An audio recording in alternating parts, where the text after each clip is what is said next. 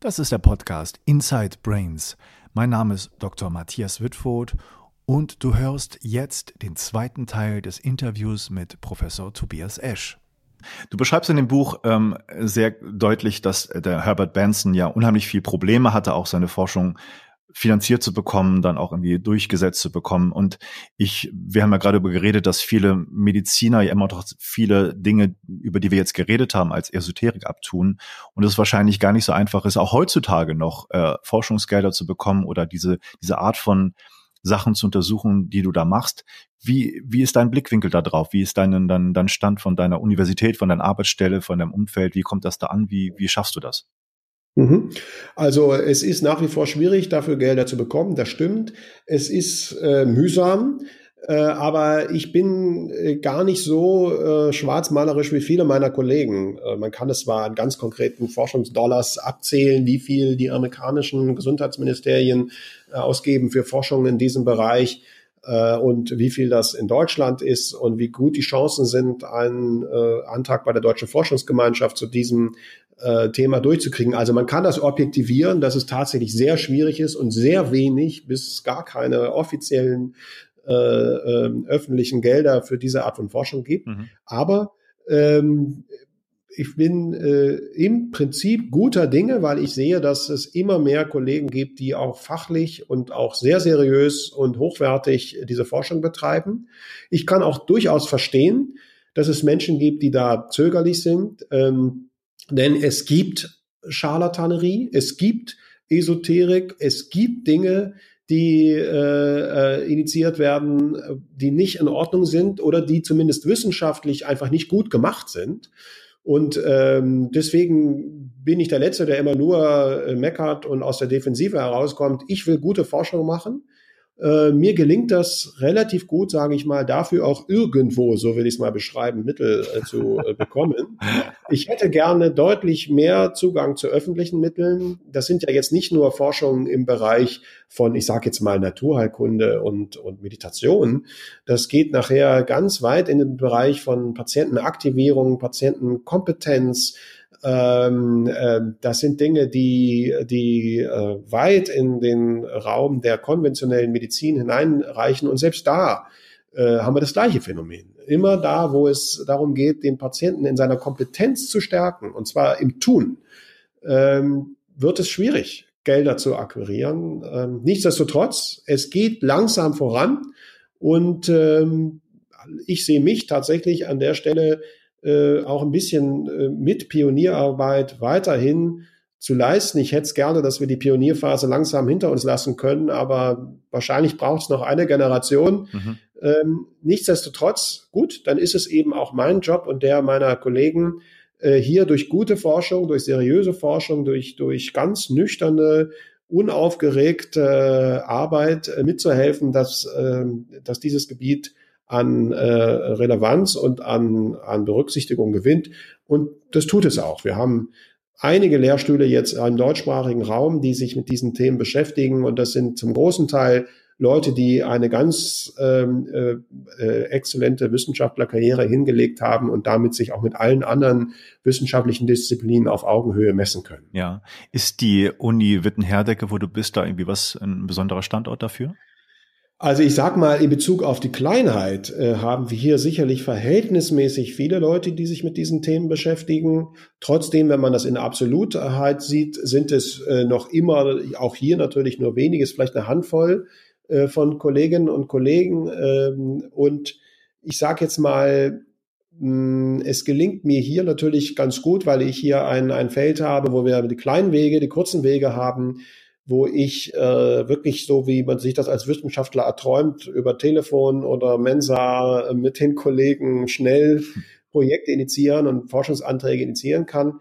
Aber am Ende des Tages, es braucht die Ideen, es braucht die Mittel, es braucht äh, die Menschen, die es umsetzen, die es können und die es dann auch wissenschaftlich auswerten. Ja. Die findet man an bestimmten Orten, auch in Witten, aber ich muss gestehen, dass ich ja ähm, vor gar nicht langer Zeit äh, zurückgekehrt bin von einem abermaligen Aufenthalt, längerem Aufenthalt in den USA, wo ich dann jetzt in diesem Fall in der Bestallung eines Gastprofessors tätig war. Und ich sag mal, die Harvard University und die Harvard Medical School ist riesig groß. Mhm. Äh, insofern darf man das nun überhaupt nicht vergleichen. Und trotzdem sind selbst da die Wege manchmal kurz und man geht aus der einen Tür raus und in die nächste rein mit einem Kaffee in der Hand und hat einfach brillante Menschen, mit denen man sofort, äh, ich sage jetzt mal, coole Projekte machen kann. Ja. Und ähm, also Witten ist toll, andernorts ist auch toll. Man braucht halt einfach diese, ja, die Brains. Man braucht die Leute, die, die über den Tellerrand hinaus gucken. Genau, das ist richtig. Ähm, du hast ähm, in dem Buch ja schon ein, wenn wir mal ganz konkret an die höhere Hand gehen, was, was kann man eigentlich tun? Was gibt's für Schritte, wenn man das ernst nimmt, dass man nicht nur passiv, passiv ausgeliefert ist, sondern für seine Gesundheit aktiv etwas tun kann? Was wären so die ersten Schritte, sich damit zu befassen? Ich denke ja schon, dass Achtsamkeit und Meditation zumindest in deinem Buch einen gewissen Stellenwert haben. Ja, also die Achtsamkeit hat einen, einen großen Stellenwert, weil sie ähm, helfen kann, uns überhaupt erstmal wieder in Kontakt zu uns selber zu bringen, auch in Kontakt zu dieser Selbsthilfefähigkeit und Selbstregulationsfähigkeit. Auch in Zeiten, wo äh, Menschen ja fast äh, endemisch über Stress äh, klagen, führt die Hinwendung zum gegenwärtigen Moment, das besagt die Achtsamkeit, dazu, dass wir feststellen, wir sind normalerweise einen Großteil des Tages eben nicht an Leib und Leben bedroht. Also ich sage jetzt wirklich an Leib und Leben bedroht. Ja. Ähm, und dann für, hilft die Achtsamkeit einfach festzustellen, ich bin jetzt nicht an Leib und Leben bedroht, egal was gerade in meinem Leben an furchtbaren oder stressigen Dingen passiert. Und allein die Hinwendung zum gegenwärtigen Moment führt dazu, dass das Stresslevel in der Regel äh, abnimmt, weil wir eben im Moment gar nicht äh, genötigt sind, die Stressantwort zu aktivieren. Also Achtsamkeit hilft. Ich ordne die Achtsamkeit aber gerne ein, weil für viele Menschen, und ich kann das sehr gut nachvollziehen, der Begriff schwierig ist. Schon allein der deutsche Begriff Achtsamkeit hat was mit Achtung zu tun. Das tut irgendwie so ein bisschen auch weh. Mhm. Ähm, und ich kann das verstehen. Und ich kann auch verstehen, dass äh, wenn man sich die äh, Entwicklung dieses Begriffes in den Medien anschaut, auch in der Forschung, mit exponentieller Zunahme, dass inzwischen man fast so ein bisschen das Gleiche erlebt, wie es vor zehn Jahren mit dem Wellness-Begriff war, der mal ursprünglich gar nicht so, äh, ich sag mal, naserümpfig war. Das hatte mal einen relativ nüchternen Hintergrund, aber plötzlich gab es Wellness Wasser, Wellness Socken, Wellness Wochenende, Wellness whatever. Ja. Und natürlich in dieser Situation mochte man das Wort Wellness gar nicht mehr in den, in den Mund nehmen. Und ein bisschen leider passiert das mit dem Begriff Achtsamkeit derzeit auch. Deswegen versuche ich, ähm, die Achtsamkeit einzuordnen in das Modell, mit dem wir arbeiten, schon in, in Harvard gearbeitet haben äh, und jetzt eben auch hier in Deutschland. Das ist das, was wir Bern nennen. Äh, die vier Säulen B, E, R, N wie die Hauptstadt der Schweiz. Mhm. B steht für Behavior, Verhalten, also Verhaltensmaßnahmen, gerade im, im Kontext des, des kognitiven äh, der kognitiven Verhaltensintervention, ähm, also des Denkens, wenn man so will, des Denken und, und, und Handelns. Das zweite E für Exercise, Bewegung, R für Relaxation oder Entspannung und da gehört eben die Meditation rein und ähm, N für Nutrition oder Ernährung. Und dann kann man sich diese vier Säulen anschauen und relativ genau definieren. Das ist das Wesen der Forschung, dass sich das auch immer mal verändert. Äh, aber man hat einen aktuellen Stand, wenn man so will, der genau sagt, was wären eigentlich, was ist die Dosis in der jeweiligen Säule, äh, die sich empfiehlt, um zum Beispiel äh, gesund zu leben und Gesundheitsfürsorge zu betreiben. Mhm. Ähm, ich würde dich ganz gerne am Schluss nochmal fragen, was sind deine aktuellen Projekte? Also wo geht deine Forschung hin? Was, was planst du da? Kann man da was drüber sagen, was so deine Ideen sind, ja. was gesucht wird? Also ich sag mal, ich habe äh, so vier Felder, die, die mich umtreiben. Ähm, fangen wir mal an mit dem äh, sehr praktischen. Äh, wir versuchen diese Ideen der Gesundheitsfürsorge, der Mind-Body-Medizin oder wie man es auch immer nennen möchte, einer, einer ganzheitlichen Gesundheitsversorgung in die Praxis zu bringen. Wir planen die äh, Gründung einer Hochschulambulanz, die äh, sozusagen auf diesen Säulen Bern äh, äh, beruhen wird, also auch Aspekte der integrativen Medizin beinhalten wird, der Selbstfürsorge, Selbstmanagement, also die Verbindung von, wenn man so will, klassischer Primärversorgung oder Allgemeinmedizin mit ähm, der Selbsthilfefähigkeit des Patienten. Das werden wir äh, in die Praxis bringen und werden das natürlich umfassend beforschen, ob das was bringt, ob das Kosten spart, ob die Gesundheitsparameter der Patienten sich verbessern, ob die Patientenerfahrung und das Patientenengagement, die Aktivierung der Patienten sich verändert. Also das wird ein großes Forschungsprojekt werden, dass wir die Ambulanz für integrative Primärversorgung äh, gründen werden und beforschen werden. Das Zweite, und das schließt sich sozusagen da unmittelbar dran an, eines meiner äh, Harvard-Projekte, mit dem ich arbeiten durfte, das nennt sich Open Notes. Da geht es darum, dass Patienten den vollen Zugang haben zu all ihren Informationen, inklusive der ärztlichen Karteikarteneinträge. Das passiert über die sogenannten Patientenportale, elektronische Portale, wo Patienten ähnlich wie beim Online-Banking alle Informationen auch von zu Hause aus am Küchentisch oder wo auch immer sehen und lesen können. Äh, da haben wir sehr umfangreich zu geforscht, auch sehr hochrangig publiziert in den USA. Inzwischen äh, weit über ähm, 20 Millionen Patienten, die da mitmachen. Alle großen Gesundheitssysteme in den USA machen mit. Und wir wollen das eben auch erstmal im kleinen Stil und dann möglicherweise aber auch im größeren Stil ähm, über unsere Ambulanz oder eben auch an anderen Orten in Deutschland ebenso testen und dann evaluieren und wissenschaftlich beforschen. Das ist das Zweite. Das Dritte, ähm, was äh, sehr spannend auch ist und vielleicht ein bisschen ungewöhnlich ist, äh, wir nennen das Glück in der Arztpraxis. Da geht es darum, ähm, äh, sich mal die, den ganzen Bereich der niedergelassenen Ärzte, der Arztpraxen, gerade auch der Hausarztpraxen mal anzuschauen und zu überlegen, was macht eigentlich aus, dass ein Arzt oder eine Ärztin, aber auch sein Team, den medizinischen Fachangestellten und wer sonst alles da ist, abends nach Hause gehen und sagen, das war ein guter Tag oder eben nicht mhm. ein guter Tag. Wir wissen, dass Physician Burnout, also das Burnout bei Ärzten, Suchtmittelkonsum, äh, Depressivität, Suizidalität Themen sind, die äh, durchaus auch zur Besorgnis Anlass geben.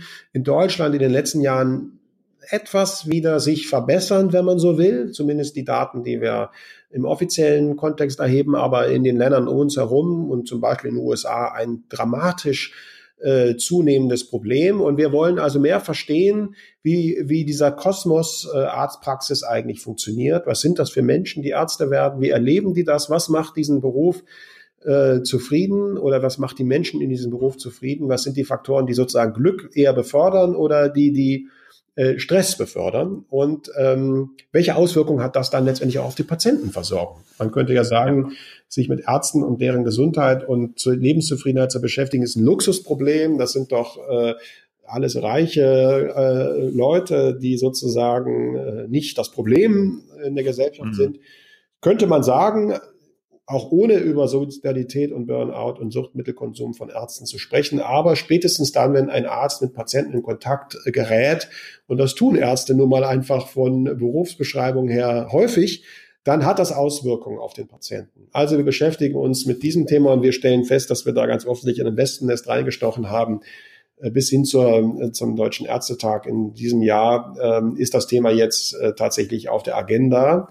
Und wir haben dazu äh, ein sehr spannendes Projekt und werden das äh, erforschen und ähm, oder tun das und werden dann auch Interventionen dazu machen. Und ja, das kann ich sehr gut nachvollziehen. Ich meine, äh, ich würde auch lieber vom Chirurg operiert worden, der entspannt und im Vollbesitz seiner Kräfte ist und nicht irgendwie kurz vorm Burnout oder schon weit darüber hinaus äh, sich befindet. Ja, zum Beispiel. Und ähm, ja, und das äh, vierte Projekt, das ist eins, was was so tatsächlich äh, auch ein, ein, wie soll ich sagen, ein besonderes Herzensprojekt ist. Das sind die natürlich alle, aber eins, was äh, wo sich viele Fäden für mich äh, verbinden und auch nochmal ein ganz neues Feld aufgeht, mit dem ich mich in diesem Jahr sehr intensiv nochmal beschäftigen werde.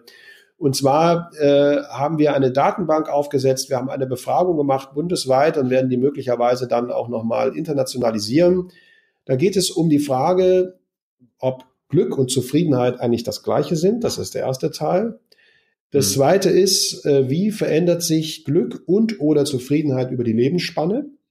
Wir haben die Hypothese aufgestellt, neurobiologisch begründet, steht ja auch in meinen Büchern so drin, dass eben sich Zufriedenheit beziehungsweise Glück äh, ein Reifungsprozess äh, über die Lebenszeit sich ergibt und dass ähm, dieser Reifungsprozess sozusagen in Richtung inneren Frieden geht und ähm, Menschen sich im Laufe ihres Lebens möglicherweise von der eher körperbezogenen Definition äh, von Glück sozusagen äh, hin emanzipieren zu einem, zu einem, zu einem inneren äh, Frieden.